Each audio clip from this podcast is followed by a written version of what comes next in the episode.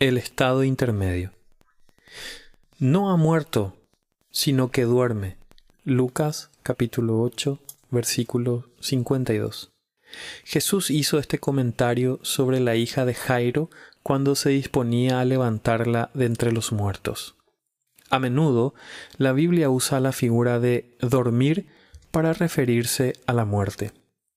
Debido a esta imagen, algunos han concluido que el Nuevo Testamento enseña la doctrina del sueño del alma. El sueño del alma con frecuencia se describe como una especie de animación suspendida temporal del alma entre el momento de la muerte personal y el momento cuando nuestros cuerpos serán resucitados. Cuando nuestros cuerpos resuciten de entre los muertos, el alma se despierta para iniciar una continuidad personal consciente en el cielo. Aunque los siglos pasen entre la muerte y la resurrección final, el alma, que duerme entre comillas, no se dará cuenta del paso del tiempo. Nuestra transición de la muerte al cielo va a parecer instantánea. El sueño del alma representa una desviación del cristianismo ortodoxo. Sin embargo, permanece firmemente arraigada entre una minoría de cristianos. La postura tradicional se denomina el estado intermedio. Esta postura sostiene que, en el momento de la muerte, el alma del creyente va inmediatamente con Cristo para disfrutar de una existencia continua, consciente y personal mientras espera la resurrección final del cuerpo. Cuando el credo de los apóstoles habla de la resurrección del cuerpo, no se refiere a la resurrección del cuerpo humano de Cristo, que también se afirma en el credo, sino a la resurrección de nuestros cuerpos en el día final. Pero, ¿qué sucede mientras tanto? La postura clásica es que en el momento de la muerte las almas de los creyentes son inmediatamente glorificadas son hechas perfectas en santidad y entran inmediatamente en la gloria. Sin embargo, sus cuerpos permanecen en la tumba esperando la resurrección final. Jesús prometió a uno de los malhechores que estaba también crucificado, Hoy estarás conmigo en el paraíso. Lucas eh, capítulo 23 versículo 43.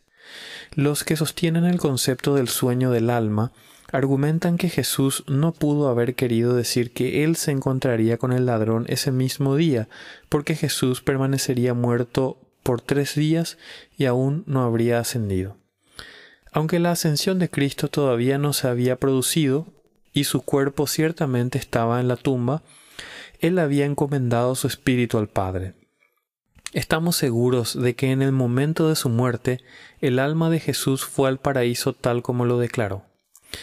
Los defensores del sueño del alma argumentan que la mayoría de las ediciones de la Biblia en inglés han colocado la coma en el lugar incorrecto, por lo cual leen el texto de esta manera.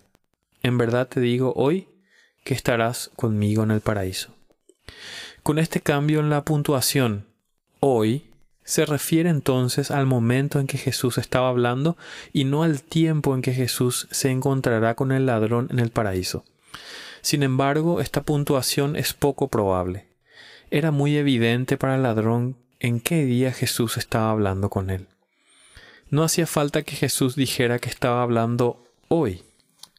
Que un hombre que respira, eh, que respiraba con dificultad en la agonía de la, de la crucifixión desperdiciara sus palabras es bastante improbable. Más bien, de acuerdo con el resto de la evidencia bíblica para el estado intermedio, ver especialmente Filipenses capítulo 1 versículos 19 al 26 y segunda de Corintios capítulo 5 versículos 1 al 10. La promesa para el ladrón es que se reuniría con Cristo en el paraíso ese mismo día. El estado del creyente después de la muerte es diferente y mejor a lo que experimentamos en esta vida aunque no tan diferente ni tan bienaventurado como lo será en la resurrección final. En el estado intermedio disfrutaremos de la continua existencia personal consciente en la presencia de Cristo. El periodo de prueba de la humanidad concluye con la muerte. Nuestro destino final está decidido cuando morimos. No queda esperanza de una segunda oportunidad para el arrepentimiento después de la muerte y no hay un lugar para purgar, entre comillas, como el purgatorio, a fin de mejorar nuestra condición futura. Para el creyente, la muerte es la emancipación inmediata del conflicto y el desasosiego de esta vida cuando entramos en el estado de bienaventuranza. Aunque la muerte trae descanso para el alma y la Biblia a menudo se refiere a la muerte con el eufemismo de dormir, no es correcto pensar que en el estado intermedio el alma duerme o que permanece inconsciente o en un estado de animación suspendida hasta la resurrección final.